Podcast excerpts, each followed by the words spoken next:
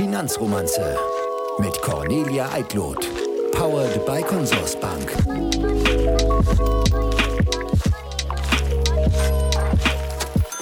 Hallo und willkommen zu einer neuen Folge mit eurer Finanzromanze. Ich freue mich sehr, dass ihr wieder mit dabei seid heute. Ich muss mich mal wieder für meine Stimme, für meine nasale Aussprache entschuldigen. Ich bin immer noch krank, aber wundert euch nicht. Ähm, nicht, dass ihr euch jetzt denkt, die Frau ist seit Monaten krank.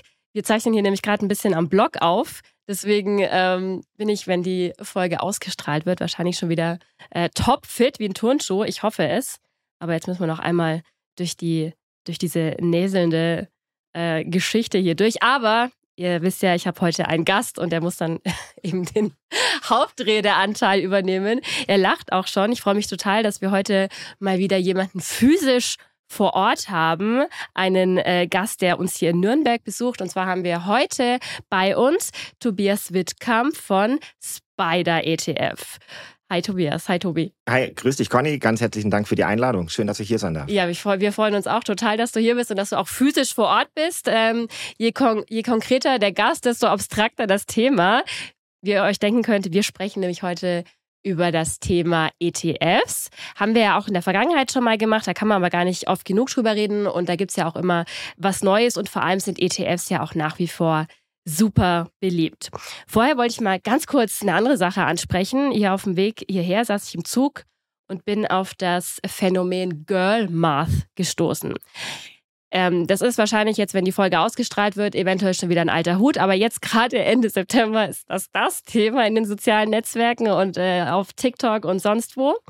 Ähm, Girl Math, also ja, Mädchenmathe könnte man es äh, frei übersetzen. Das sind kleine Videos, in denen ähm, Frauen, junge Frauen, Mädels ihre super irrationalen Finanzentscheidungen mit so einer Art Pseudomathematik rechtfertigen.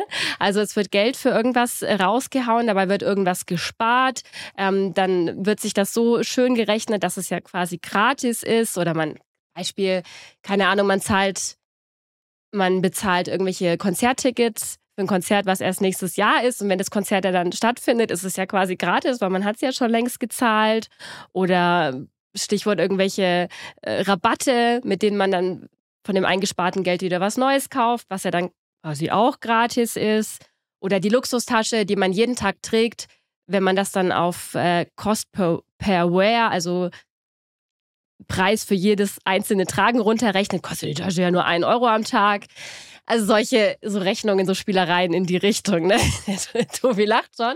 Wir hatten nämlich vorhin auch gerade schon drüber geredet und das, ja, das Erschreckende, das Blöde daran ist, es ist so ein bisschen nachvollziehbar. Irgendwie so, so tief im Inneren glaube ich, rechnet jeder von uns sich manche Sachen ein bisschen so schön, ne? So, ja, Gott, und dann, ich habe ja was gespart und wenn ich jetzt noch das dazu nehme, dann habe ich ja auch die Versandkosten, äh, muss ich ja nicht zahlen. Und so, ich, also ich habe auch solche komischen Rechnungen in meinem Kopf, aber ich weiß, ich weiß natürlich, wenn ich meine, meine ganze Rationalität einschalte, ja, so Quatsch, ne? Das Geld ist weg. Und in, meistens ist es dann auch nicht für irgendwas Sinnvolles draufgegangen, sondern es ist weg. Aber dieses Konsumverhalten, das kann man ja schön mit dieser Pseudomathematik ähm, rechtfertigen. Natürlich ist da eine ordentliche Portion Sexismus auch im Spiel, so die dümmliche Frau, die keine Ahnung hat von Finanzen. Ähm, ja, äh, schwierig. Ich finde es ähm, schwierig, aber auf der anderen Seite hat es natürlich auch das Potenzial, vielleicht zum Nachdenken anzuregen. Es ist ja immer gut, wenn man über Geld irgendwie spricht, oder, Tobi? Ich meine, es wird, ist ja immer noch irgendwie ein Tabuthema, oder? Äh, ja, absolut. Ich, ich weiß zwar gar nicht warum, aber ich bin auch schon quasi mein ganzes Berufsleben in der Bank und habe ja. da sehr viel mit Geld zu tun. Ähm, ich glaube, es wird ein bisschen offener jetzt in der jüngeren mhm. Generation, aber gerade wenn man in die älteren Generationen schaut, ja. da ist auch das Thema Gehalt zum Beispiel immer ja. äh, super geheim gehalten. Ähm, ja, aber ich glaube, es ist wichtig, dass man drüber spricht. Ähm, wie du sagtest, dieses Girl Math ja. kannte ich jetzt vorher noch nicht, aber ja. ich kenne dieses Schönrechnen selbst. Ich glaube, das macht auch jeder für sein gutes Gewissen. Ja. Und man kann es auch machen, man sollte es, glaube ich, nur nicht übertreiben. Man sollte es nicht übertreiben und vielleicht auch nicht ganz so extrem vorleben.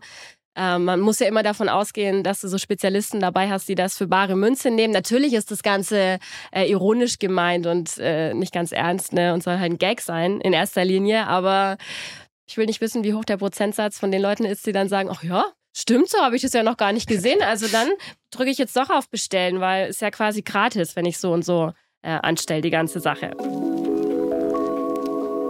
Sichere dir jetzt das Premium Girokonto Unlimited inklusive Visa Card Gold und Girocard. Das Unlimited-Konto eignet sich vor allem für Reisende. Mit der Goldkarte kannst du nämlich weltweit gebührenfrei bezahlen und Bargeld abheben. Außerdem kommt das Girokonto Unlimited mit einem großen Versicherungspaket, in dem sind zwölf starke Leistungen enthalten, wie zum Beispiel eine Reiserücktritts- und eine Reiseabbruchversicherung, eine Reisekrankenversicherung und sogar eine Versicherung für Flugverspätungen und Flugausfall und noch vieles weitere. Das Premium Girokonto Unlimited wurde außerdem als bestes Premium Girokonto 2023 der Direktbanken ausgezeichnet. Eröffne das Girokonto jetzt ganz einfach online. Den Link dazu findest du in den Show Notes. Und übrigens, alle Consorsbank Visa-Karten sind aus recyceltem Kunststoff und damit nachhaltig. Aber trotzdem verantwortungsvoll mit dem Cash darauf umgehen. Wir wollen aber auch über Geld reden heute, natürlich. Dafür sind wir natürlich hier da, aber wir wollen natürlich sinnvoll Geld ausgeben. Und ähm, da ist ja so die erste Assoziation von vielen Leuten, die jetzt gar nicht so viele Berührungspunkte haben. Ach ja, ETFs, was ist denn das schnell wieder? Da habe ich schon von gehört, das machen doch viele. Wir hatten das Thema auch schon und ich glaube, mittlerweile hat sich auch weitestgehend rumgesprochen, was ein ETF ist. Aber damit auch wirklich alle von Anfang an mit dabei sind und wir äh, den gleichen Stand haben, Tobi, erklär uns doch bitte nochmal kurz, was ein ETF ist. Ja, absolut äh, gerne, Conny. Und ich glaube, man muss vorweg sagen, dass ein ETF auch kein Allheilmittel ist für die Geldanlage. Mhm. Also man gibt auch gar kein Geld aus, sondern man investiert Geld. Ja. Das ist ja, ist ja an der Stelle nicht weg, ähm, sondern, sondern hoffentlich gut angelegt, ja. um sich zu vermehren. Und ein ETF steht für Exchange Traded Fund, also börsengehandelte Fonds, die einem klaren Index folgen an der Stelle. Ähm, man kann sich es aber auch ganz einfach merken mit einfach, transparent und flexibel. Oh, das kannte ich noch gar nicht. Einfach, transparent und flexibel. Das gefällt mir. Okay. Ja, also viele beschäftigen sich nicht intensiv mit der Geldanlage Ja. und finden es dann auch sehr kompliziert. Mhm. Und die Finanzbranche schafft es auch manchmal, die Sachen sehr kompliziert zu gestalten. Ja. Und ich glaube, der ETF ist eine gute Antwort drauf, äh, Sachen einfach zu gestalten, wo ich äh, auch meine eigene Kontrolle habe, wo ich Mhm. reingucken kann. Sind in der Regel sehr kostengünstig Ja. ähm, und, und verständlich gebaut. Wenn ich jetzt einen äh, ETF auf einen DAX zum Beispiel hätte, kann ich jeden Tag in, bei NTV oder bei ARD gucken, Mhm. ist jetzt meine Geldanlage gestiegen oder bei Welt ist meine Geldanlage gestiegen oder Ja. gefallen, weil es sehr nachvollziehbar ist. Ähm, ich kann reingucken, welche Aktien drin sind, kann mir die Bewegung anschauen. Äh, von daher, äh, glaube ich, ein sehr, sehr gutes Vehikel für, für Anleger, die langfristig investieren möchten. Was genau machst du da bei dir bei, oder bei euch bei Spider ETF? Ähm, wir sprechen gar nicht mit dem Endkunden, sondern Mhm. eigentlich mit anderen Banken und Asset Managern oder auch den digitalen Kanälen an der Stelle, wo man dann Sparpläne abschließen kann oder Einmalanlagen tätigen kann. Und wir schauen, ähm, dass wir auf der einen Seite unsere Produkte dort verfügbar haben, auf der anderen Seite sprechen wir aber auch über viele Marktthemen, Mhm. ähm, über, über chinesische Staatsanleihen, aber vielleicht auch einfach über Weltaktien, Portfolios, wie entwickelt sich die Weltwirtschaft Mhm. und sprechen dann mit den Portfolio-Managern äh, sehr detailliert drüber, äh, wie diese ETFs in deren Portfolios eingesetzt werden können. Also wir sind quasi der Produktanbieter, Mhm. aber da sind immer noch sogenannte Intermediäre zwischengeschaltet, äh, mit denen wir dann sprechen. Und ähm, wie setzt ihr diese ETFs auf? Also merkt ihr irgendwie, also ihr scannt ja dann irgendwie den Markt oder vielleicht die Bedürfnisse und merkt ihr, ach gerade ist das so ein interessantes, interessanter Bereich oder wir sollten uns mehr hier drauf konzentrieren oder es gibt eine verstärkte Nachfrage nach XY-Themen. Wie geht ihr da vor? Ähm, ich glaube, man muss vorweg sagen, bei, bei Spider ETFs, wir haben den ETF erfunden äh, vor 30 Jahren. Ja? Der erste ETF auf den S&P 500 ist auch das größte, liquideste Wertpapier der Welt. Mhm. Also wir wissen, was wir dort machen und Ja. haben einen langfristigen Blick, um un unseren Investoren zu helfen, deren Ziele zu erfüllen. Das Ja. können ganz unterschiedliche Ziele sein, weil der Privatkunde hat andere Ziele als vielleicht eine Versicherung oder ein Ja. Pensionsfonds oder ein Staatsfonds. Und wir schauen dann einfach, wo geht die Reise hin, wie können Mhm. wir denn mit den Vehikeln unterstützen. Ähm, sei es von globalen Aktienportfolios, was so Standardvehikel sind. Wir haben die ersten Sektor-ETFs aufgelegt. Wenn man sagt, okay, ich möchte vielleicht nur in Technologie mal investieren oder ich möchte nur in Versorger investieren, das, Mhm. das, das funktioniert dann natürlich auch. Und der neueste Trend, wo sehr viel auch hingeht, ist das Thema Nachhaltigkeit. Ja. Das ist, äh, gibt ja auch extra ETFs, die wirklich nur auf nachhaltige Unternehmen setzen, die dann ESG-Kriterien gerecht werden, wobei das natürlich auch immer noch ein bisschen teilweise nicht klar definiert ist und klar voneinander abgegrenzt ist. Da ist immer noch ein bisschen schwierig, äh, die Thematik und noch nicht Definitiv. endgültig geklärt, aber es, man hat, hätte zumindest rein theoretisch die Möglichkeit, auch auf äh, ETFs zu setzen, ähm, in denen nur Unternehmen vereint sind, die gewisse Nachhaltigkeitskriterien verfolgen. Absolut. Also da gibt es die verschiedensten Ansätze und Mhm. die Investoren haben da auch verschiedene Vorstellungen. Das Problem ist, das Thema Nachhaltigkeit, Mhm. wenn man das vielleicht mal mit seinem Partner oder Freund diskutiert oder definieren möchte, Ja. braucht man wahrscheinlich Wochen, um auf eine gemeinsame Definition zu kommen. Ja. Das müssen wir jetzt auch in der EU irgendwo schaffen oder wird versucht zu schaffen. Die Franzosen sagen, Atomkraftwerke sind gut, die Deutschen Ja. sagen, sind schlecht und schalten die ab. Das sind so die, die Schwierigkeiten dann für, für große Investorengruppen quasi das Thema zu definieren. Manche wollen nur ein paar Ausschüsse haben, manche Mhm. wollen bestimmte soziale oder nachhaltige Ziele Ja, direkt fördern. moralische Aspekte können ja auch eine Rolle spielen, nicht Absolut. nur Umweltaspekte. Also ja, schwierig. Aber es ist ja schön, dass darüber gesprochen wird und dass man auch als ähm, Anlegerin und Anleger die Möglichkeit hat, da äh, zu, vorzuselektieren oder Ah. was vor, vorselektiertes zu bekommen, sozusagen, ja. Genau, also wenn es einem als Anleger wichtig Mhm. ist, sieht man relativ schnell, in, mit, meistens haben die ESG im, im Namen schon direkt stehen, ja. Äh, dass der, der Fokus auch auf Nachhaltigkeit gelegt wird. Was sind denn deine Lieblings-ETFs? Oh, das ist äh, schwierig, ob ich Lieblings-ETFs habe. Ich glaube, Darfst du überhaupt Lieblings-ETFs haben? ich darf Man Lieblings-ETF. darf doch kein Lieblings-ETF Genau, haben. also das ist immer ganz, ganz schlecht bei der Geldanlage, Ja. wenn man äh, Lieblinge hat Ja. äh, und, und sich dann auch von den Lieblingen manchmal nicht trennen kann. Ja, Ähm, das ist so ein bisschen Psychologie. Wenn, Mhm. wenn Aktien mal im Plus fahren, dann sind es die Lieblinge. Wenn sie im Minus stehen, trauert man ein bisschen hinterher, äh, Ja. das, das, das äh, Investment nicht zu verkaufen und dann versucht man, dass es die schwarze Null wieder erreicht. Mhm. Also Emotionen im, im Investieren ist äh, ein ganz, ganz schlechter Ratschlag. ja. Ähm, was ich sehr gut finde auf, auf, auf Indexbasis sind sehr breit gestreute Portfolios. Ich glaube, der MSCI World Index ist so auch der belie- beliebteste und bekannteste Mhm. Index, was aber nicht heißt, dass der MSCI World Index auch die Welt abbildet. Das ist Mhm. ein bisschen fehlgeleitet. Aber in der Ecke fühle ich mich eigentlich auch am wohlsten, weil Mhm. dann lege ich nicht alle Eier in einen Korb und äh, ich beschäftige mich natürlich täglich mit dem Thema Finanzen und Finanzmärkte und Volkswirtschaft und kaufe auch mal eine Einzelaktie, Mhm. obwohl ich den ganzen Tag predige, äh, kaufe einen ETF, Ja.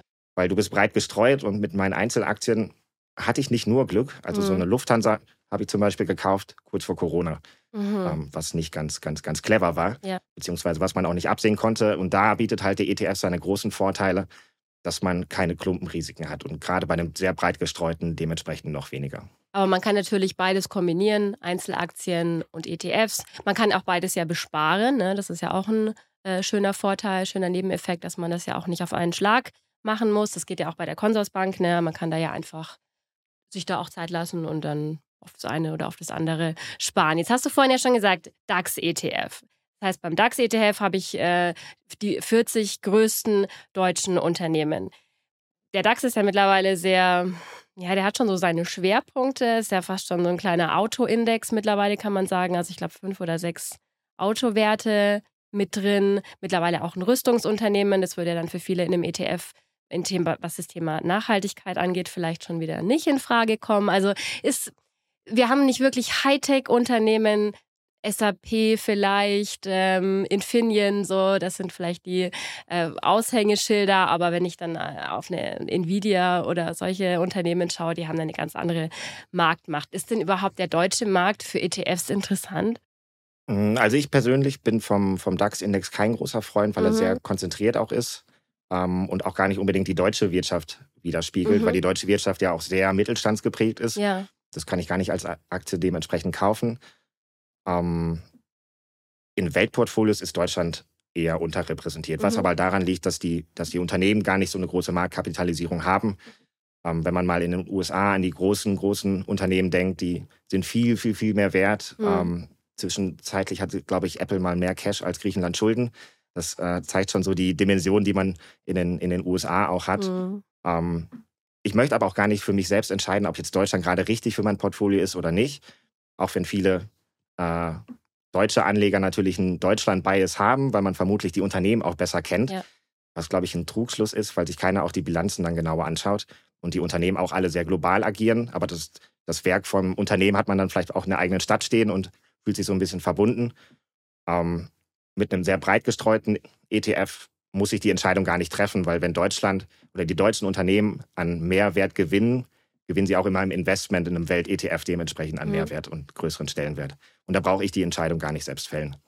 Du hast ja gerade schon gesagt, der MSCI World ist eigentlich der bekannteste Index in dem Zusammenhang. Also da bin ich auch schon von Leuten drauf angesprochen worden, wo ich sehr überrascht war, dass sie das kannten. Also das hat, ja. sich mittlerweile, hat mittlerweile echt ein bisschen die Runde gemacht vielleicht.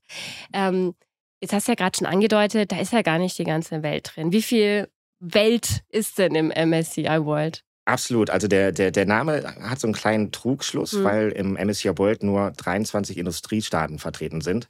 Also das ganze Teil Emerging Markets, ähm, was sehr schnell wächst, was, glaube ich, auch sehr spannende Unternehmen hervorbringt, äh, wird dort mhm. gar nicht allokiert an der Stelle. Wir haben so 1550 Aktien ungefähr im MSCI World, ähm, was so 73 Prozent der Marktkapitalisierung ausmacht. Mhm.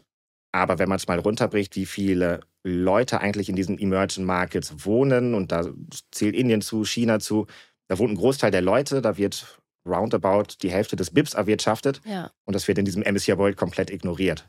Ähm, also nur weil World draufsteht, heißt es nicht, dass das im World Index dementsprechend auch die, die ganze Welt mhm. abgedeckt ist.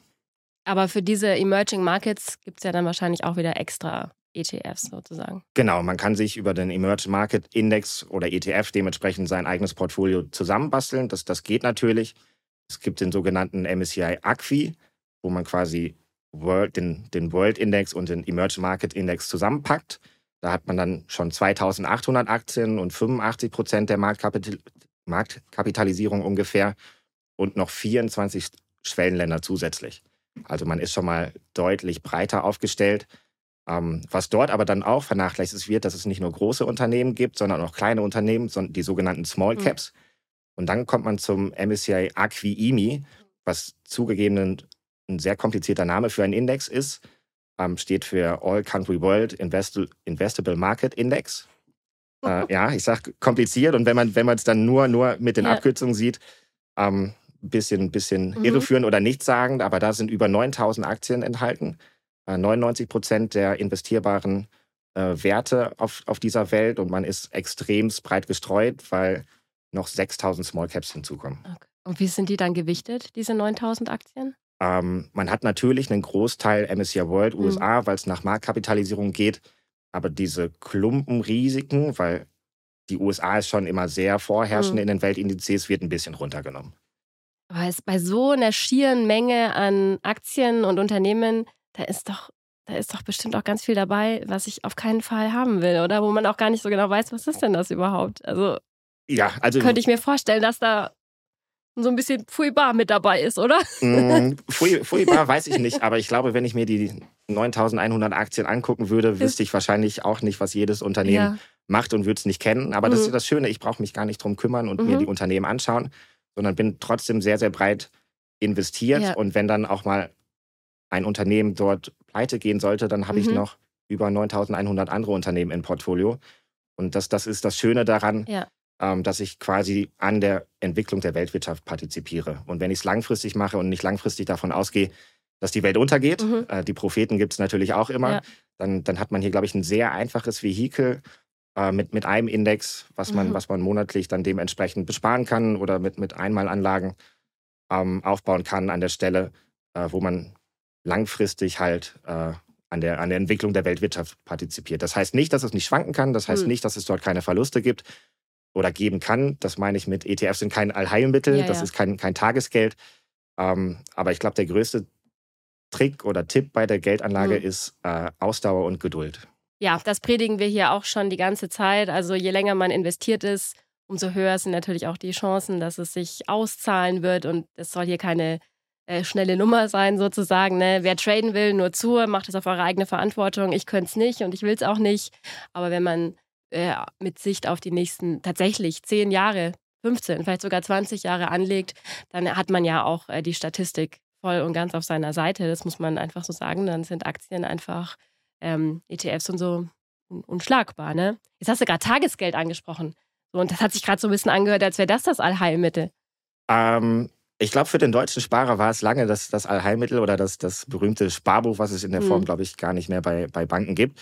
Aber mittlerweile ist der Zins ja zurück und mhm. äh, es wird mit, mit 4% ungefähr gelockt, ähm, dass man dementsprechend wieder ein Festgeld macht. Und wir kommen aus dem Negativ Zins ja. und, und viele Banken haben den Negativzins ja auch eine Zeit lang weitergegeben, sodass Anleger jetzt denken, wenn ich 4% sicher haben kann, ähm, warum soll ich irgendwo in Aktien investieren oder in breite mhm. Aktien-ETFs, die schwanken. Ich glaube, wichtig, also ja, der Zins ist da, aber das ist der Nominalzins, was, was draufsteht. Ähm, unterm Strich zählt aber der Realzins nachher für den Anlageerfolg. Das heißt, das Thema Inflation, was ja immer noch sehr, sehr äh, heiß gekocht wird gerade. Und ich glaube, jeder spürt es auch im Portemonnaie, sei es vorher mal die Abrechnung vom Gasversorger gewesen oder wenn man eine Kugel Eis für 2,50 Euro mhm. mittlerweile isst oder einfach an der Tankstelle für 2 Euro tanken muss. Dass das Und die Energiepreise steigen ja aktuell wieder. Genau, äh, aktuell steigen sie noch zusätzlich. Dann muss man immer schauen, okay, wie viel Zinsen verdiene ich und wie hoch ist die Inflation. Ähm, und ungefähr seit 2010, als es dann nach der Finanzkrise in die Niedrigzinsphase ging, mhm. hat die Inflation den EZB-gemittelten Leitzins überstiegen. Das heißt, selbst wenn ich aktuell 4% aufs Tagesgeld bekomme, ich habe aber noch 7% Inflation, mache ich 3% Minus an, an reellen Wertverlust. Ja. Das sehe ich nicht an der Zahl auf meinem Kontoauszug, aber ich kann mir einfach weniger davon kaufen. Das ist, glaube ich, vielen überhaupt nicht bewusst, dass das gerade, dass das so ja. ist, ja. Das muss man, äh, gut, dass du das nochmal betonst an der Stelle. Also, an aktivem Investieren in die, in die Kapitalmärkte führt eigentlich kein Weg dran vorbei. Auf dem Geld sitzen und es irgendwo parken, das ist hoffentlich jetzt auch in der letzten Reihe angekommen. Das ich kann das nachvollziehen, dass man, dass es schwerfällt, ähm, Geld zu investieren, vor allem am Aktienmarkt, wenn man das auch nicht gelernt hat. Oder das heißt, es ist ja nicht, dass man jetzt so aktiv lernen muss, aber wenn man halt auch in den meisten deutschen Familien ist es einfach kein Thema gewesen. Und wie du schon sagst, dieses Sparen, das Sparbuch, Tagesgeld, Festgeld, das sind natürlich Sachen, ja, das fühlt sich richtig an und da weiß ich, wo mein Geld ist und dann kann ich es auch jederzeit ähm, mir wieder zurückholen. Also ich kann das absolut nachvollziehen, aber es bringt halt leider nichts. Ne? Es, ist, es ist ja fast schon, es ist ja fast schon Girl Math. oh, das, das, das, das, hast du jetzt gesagt. Äh, Girl and Boy Math. ich, ich, glaube, wenn man noch keine Erfahrung hat, man kann sich ja langsam rantasten mit, ja. mit kleinen, kleinen Summen einfach mal anfangen mhm. zu sparen, um auch so ein Gefühl dafür zu kriegen. Ja. Was kann ich eigentlich auch an, an Schwankungen aushalten, mhm. weil der Aktienmarkt, auch wenn wir aus einer sehr guten Phase historisch jetzt kommen, mhm. nicht immer nur bergauf geht. Man hat es auch dieses Jahr und letztes Jahr gesehen, es kann auch mal bergab gehen. Mhm. Ähm, und ich glaube, wenn man mit kleinen Summen anfängt und ein Gefühl dafür entwickelt und dann auch mal wieder eine Aufwärtsphase miterlebt, ähm, dann, dann kann man peu à peu in das, in das Thema einsteigen. Ähm, Aktien sind immer so ein bisschen abstrakt, weil ich sie nicht anfassen kann. Mhm. Aber ich glaube, wenn, wenn man mal über seinen Alltag nachdenkt und morgens klingelt der Wecker beim, beim iPhone, ja. ähm, man geht sich die Zähne putzen, also wo kommen die ganzen Produkte her, die ja. ich eigentlich auch den täglich konsumiere. Mhm. Ähm, Ob es jetzt Girls Mass Konsum ist oder, oder nicht an der Stelle. Irgendjemand wird auch von diesem Girls genau. Mass äh, und, und äh, Konsum profitieren. Die, die, die Produkte würde es nicht geben, wenn die Unternehmen damit keine Gewinne machen ja. würden. Und warum soll ich mich denn nicht an diesen Gewinnen beteiligen Eben, und an ja. diesen Unternehmen beteiligen? Und das Schöne am ETF oder an einem breiten Index ist, ich muss gar nicht entscheiden, welches, welches Produkt jetzt vielleicht nächstes mhm. Jahr noch on vogue ist, sondern beteilige mich über ganz viele Branchen, über ganz viele Produkte, hm. über jegliche Zyklen mit, was funktioniert in Aufwärtsphasen der Wirtschaft, was funktioniert besser in Abwärtsphasen der Wirtschaft.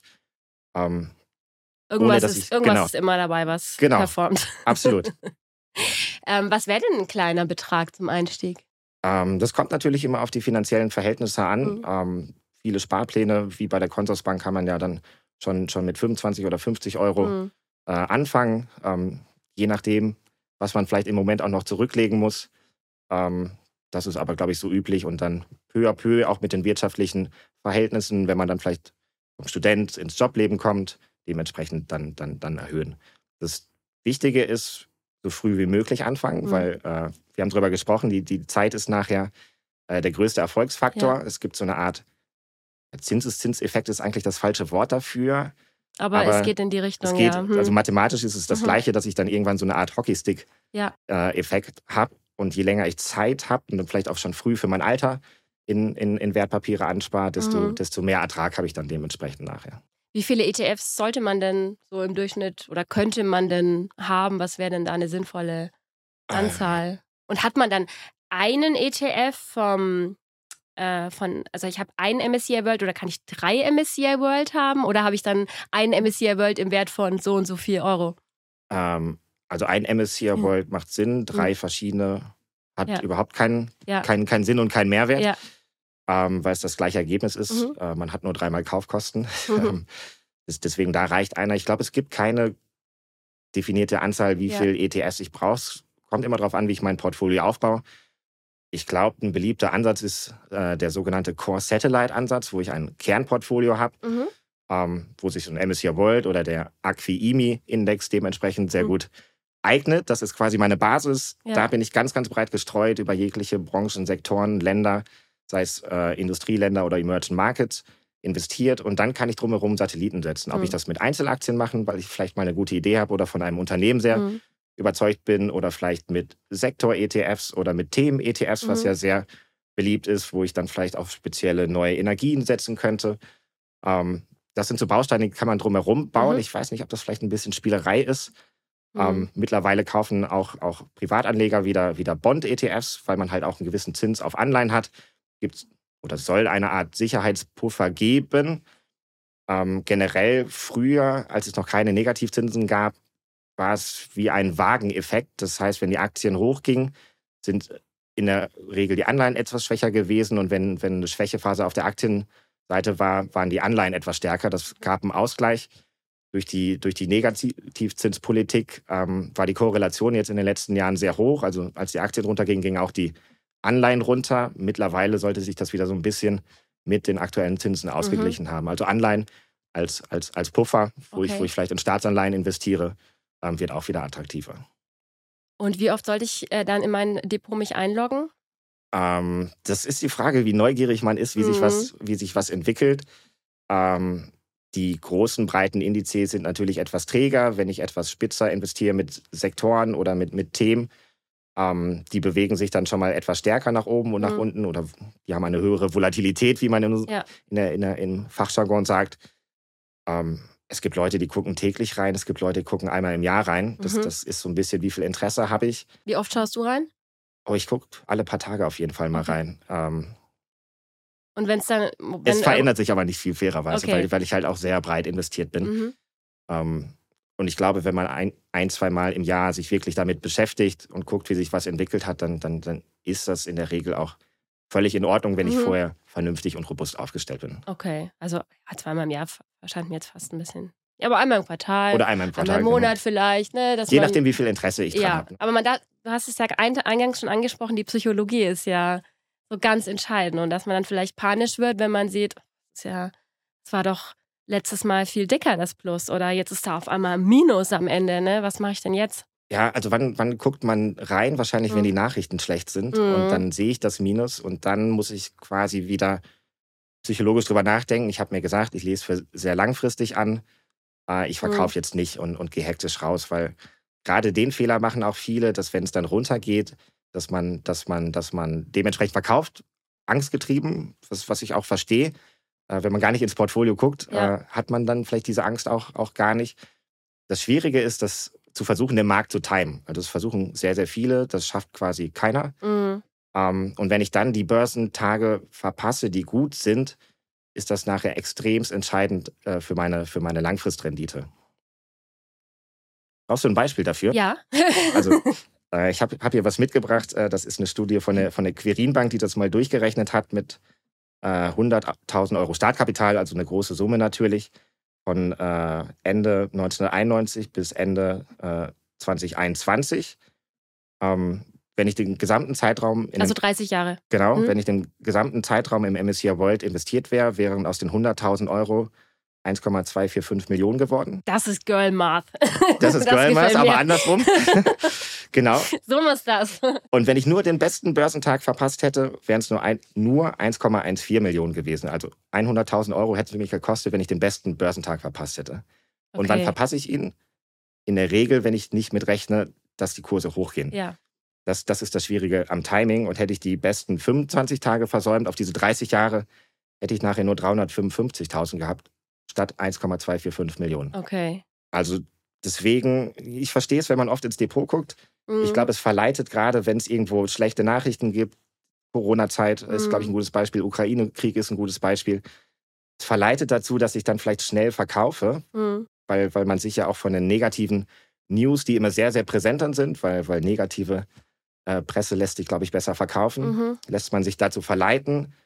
Und wenn man es einfach ignoriert und weiterlaufen lässt, äh, fährt man da wesentlich besser. Also die, die Zeit ist, ist, ist dein Freund, kann man, glaube ich, sagen. Ja, also nicht immer. Die Zeit ist nicht immer der Freund. Ja, aber ich, ich sehe es an mir selbst, aber äh, zumindest beim Investieren so.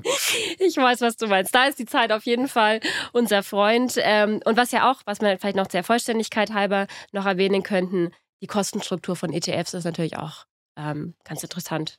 Absolut. Ähm, es fängt bei, bei wenigen Basispunkten Mhm. mittlerweile an. Also das Thema Kosten ist beim Investieren wichtig. Der Mhm. Erfolg liegt auch beim Investieren oft im, im Einkauf. Ja. Ähm, deswegen immer auf die, auf die Kosten achten. Und der ETF kann die Kosten so niedrig darstellen, weil es ein sehr regelbasiertes Investment ist. Also wir haben keine Portfolio-Manager, die großartig Research betreiben und glauben, dass Aktie A jetzt besser ist als Aktie B und dort umschichten. Das Ganze kostet Geld. Ähm, deswegen sind die klassischen aktiven Fonds äh, auch, auch relativ teuer. Äh, bei ETFs ist es nicht so. Und der Clou an der Sache, das gilt jetzt nicht, also es Mhm. gibt auch Berechtigung für, für aktive Fonds und ich glaube, es gibt Märkte, da sind aktive Fonds auch besser. Je weniger Informationen verfügbar sind, äh, desto mehr kann ich durch Informationen, die ich irgendwo raussuche, auch einen Mehrwert generieren, das sogenannte Alpha oder die Überrendite zum, Mhm. zum Index. Wenn man sich mal so einen amerikanischen Markt anguckt, die größten 500 US-Titel, da gucken sich hunderte Analysten, die bei Harvard äh, ein tolles Studium absolviert haben, die Unternehmen an, dass da einer langfristig und dauerhaft schlauer ist als alle anderen und dadurch einen Mehrwert generieren kann, Mhm. was, was in der Outperformance nachher ähm, auch, auch sichtbar ist und plus noch die Kosten wieder reinholt, ist super unwahrscheinlich. Und es gibt Oder Studien. sagt es halt keinem, ne? So. Ja, aber man kann es ja, man ja einfach mittlerweile im Internet vergleichen. Und es gibt äh, interessante Studien von, von SP, Hm. die die jetzt auch schon seit Jahren durchführen, dass, dass die Erfolgsquote zum Beispiel im äh, US-amerikanischen Aktienmarkt äh, bei unter, ich glaube, mittlerweile 5% liegt. Mhm. Also wenn ich mich bewusst für einen aktiven US-Fonds entscheide, äh, habe ich eine Wahrscheinlichkeit zwischen 10 und 5, je nachdem, wie das Jahr immer gelaufen ist. Das sind so rollierende Studien. Äh, 5 bis 10 Prozent Wahrscheinlichkeit, dass ich besser als der Index lande. Mhm. Und ich gehe dafür einen hohen Kostenblock Ja, äh, ein. Ja. Deswegen sind gerade in den großen, transparenten Märkten Hm. ETFs echt von Vorteil. okay. Also das muss man natürlich dazu auch sagen, man kann nie den Markt schlagen mit dem ETF, aber die, den Anspruch muss man ja auch nicht unbedingt haben. Wenn der Markt gut läuft, ist es ja in Ordnung. Wenn man besser sein will, okay, dann muss man das mit sich selber ausmachen. Wenn der Markt gerade mal ein bisschen abschmiert, dann muss man da halt, ist man halt mitgefangen, mitgehangen, aber da spielt ja dann wieder die Zeit. Absolut, Die aber ich, entscheidende ich, ich meine, wenn es dort in den USA Hm. weniger als 10 Prozent schaffen, den Markt zu schlagen, Warum ähm, sollten wir jetzt da hier die dann, dann, dann, sein, ne? Genau, dann, dann muss, muss, muss ich ja auch noch den finden, der es in der Zukunft Ja, auch noch ja. schafft. Das ist halt super unwahrscheinlich. Ja. Und deswegen werden ETFs auch so beliebt, weil ich habe fast keine Performance-Nachteile. Bin sehr transparent. Ich sehe jeden Tag, was drin ist. Ich sehe die Hm. Bewegung. Ich kann es effizient handeln. Äh, die, die Kosten sind, sind dementsprechend äh, so gestaltet, äh, dass es sehr auskömmlich ist. Ähm, von daher, glaube ich, ein tolles, tolles Vehikel zum Investieren. Wie war es vorhin? Einfach, Transparent und flexibel. Genau, genau. Ja. Also ich merke schon, ich habe ja ganz am Anfang, als wir hier gestartet sind, habe ich ja immer gesagt, ach, ich mag ja die Einzelaktie und, und das, ne, weil es halt einfach auch mein tägliches Brot war, mich mit den Unternehmen auseinanderzusetzen oder nach wie vor ist. Aber mittlerweile, je öfter ich auch mit anderen darüber spreche und ja, auch jetzt äh, dieses Gespräch mit dir, ja, das hat mich doch nochmal, hat mir doch nochmal gezeigt, ja, ETFs sind schon, schon eine Sache eigentlich, ne? Absolut. Ich weiß nicht, ob bei dir Emotionen bei den Einzelaktien dabei sind. Dann, Ja. aber, äh, Ach ja, mal so, mal so, ne? Also es ist, ja, ich, ich finde, ich muss da auch noch meinen meinen Weg finden. Am entspanntesten bin ich mit den Junior-Depots von meinen Mädels irgendwie, weil ich da einfach weiß, so, das gucken die sich da vielleicht in 20 Jahren mal, 10, 20 Jahren an. Das ist, da kann man das so ganz entspannt mit der Zeit sehen, ne? Aber bei einem selber ist immer ein bisschen was anderes, ne? ähm, Tobias, ich weiß nicht, du hast bestimmt vielleicht die eine oder andere Folge schon mal kurz reingehört. Du weißt, dass ich am Anfang immer noch so eine kleine, unbedeutende, äh, am Ende immer noch so eine kleine, unbedeutende Frage stelle. Was ist denn dein ultimativer Finanztipp?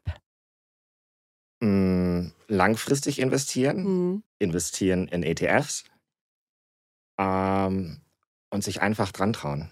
Ja, das ist gut. Ja. Rantrauen. Dran trauen. Das nehmen wir jetzt mit. Ähm, Tobi, ganz herzlichen Dank, dass du dich auch rangetraut hast. Das war nämlich heute Tobias Wittkamps erster Podcast-Auftritt. Ne? Hat er wie gemacht wie ein, wie ein äh, Profi, würde ich sagen. Ähm, sehr schön, dass du deine Premiere quasi bei uns gefeiert hast. Schön, dass du da warst. Vielen Dank für den vielen Input.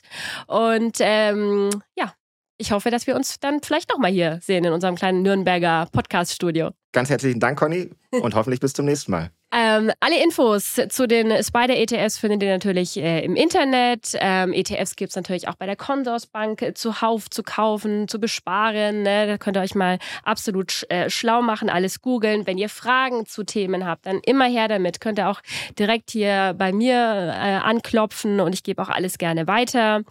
Ähm, folgt gerne ähm, dem Podcast, falls ihr das nicht schon längst tut. Empfehlt uns gerne weiter. Lasst uns auch gerne eine wohlwollende Bewertung da.